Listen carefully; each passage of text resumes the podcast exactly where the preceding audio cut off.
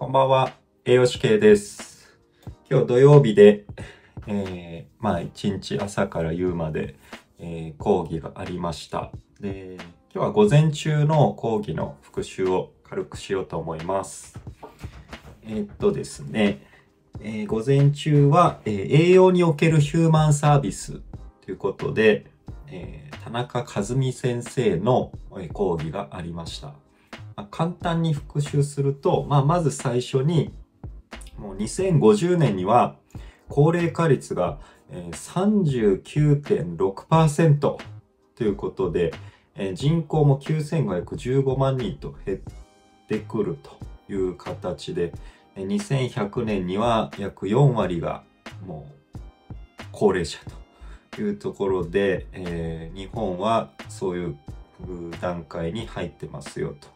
いうところです。で特に、えーまあ、地方ですね都市部よりも地方の方が人口減少率は高くて高齢化率もガンガンと上がっていくというお話でした。でやっぱりあの人生100年時代ともねあの言われている中でやはりフレイルの予防っていうところが、まあ、かなり、高齢化率高齢化の中ではキーワードになってくるんじゃないかなっていうところで、まあ皆さんご存知の通り、えー地域包括ケアシステムで、えーそういうのを、えーサポートしていこうねっていうところを、えーまあ、工夫ですね、を、まあ、学んだというところですね。で、えーまあ、いわゆるフレイルの予防で何が一番大事かっていうと、これはまあ、何年か、何年か前、5、6年、もっと前か。6年ぐらい前から、あの、いわゆる会食ですね。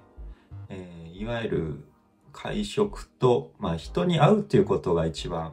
フレイルを予防できる、まあ社会活動ですね。っていうところが一番効果的です。特にやっぱり男性は、えーまあ、孤独、まあ、孤食になりやすい。で、女性は割と会食が好きなので、そういう面では女性の方がフレイルは予防できるとも言われてますけど、どちらにしろ、まあ、両性ともですね、かなり高齢化が進んでくるので、まあ、かなり喫緊の課題ですねっていうところで、えーあとは、えー運動ですね。やはり公園の近くに住む人は1.2倍頻繁に運動するっていうなんかも言われているそうです。で、あとは、笑わない人では嫌悪感が悪い、あ健康感が悪いっていうのもあるみたいです。まあ、常にしょうもないことでも笑ってるよというのもフレイルの予防につながりそうですね。はい。まあ、ボランティアでも何でもやはり社会参加っていうところをしていかないといけないですね。っていうところで、あとフレイルの、まあ、大体4つ大きくフレイル分けられてますけど、身体的フレイルと、えーオーラルフレイル、で精神心理的フレイル、で社会的フレイルっていうところですね。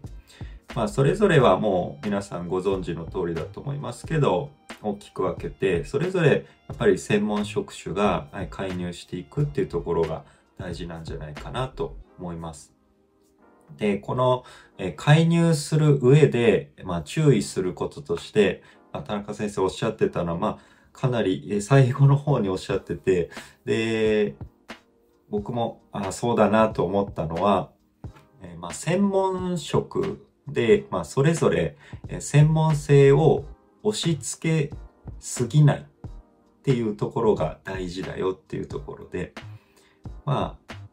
皆さんも分かられてるとは思うんですけど、栄養士って栄養管理を実施するものではなくて、栄養管理の計画を立てる人なので、栄養管理を実施するのは看護師さんがメインになりますよね。看護師さん、介護士さん。なので、その介護士さん、看護師さんの、まあ、負担であったりとか、まあ、声をしっかり聞いて、その利用者さんとか看護、患者さんに、えーまあ、両方を、まあ、考慮して、栄養栄養管理を計画立てていくっていうのが、やっぱり栄養士の仕事かななんて思います。というところで、今日は以上にしたいと思います。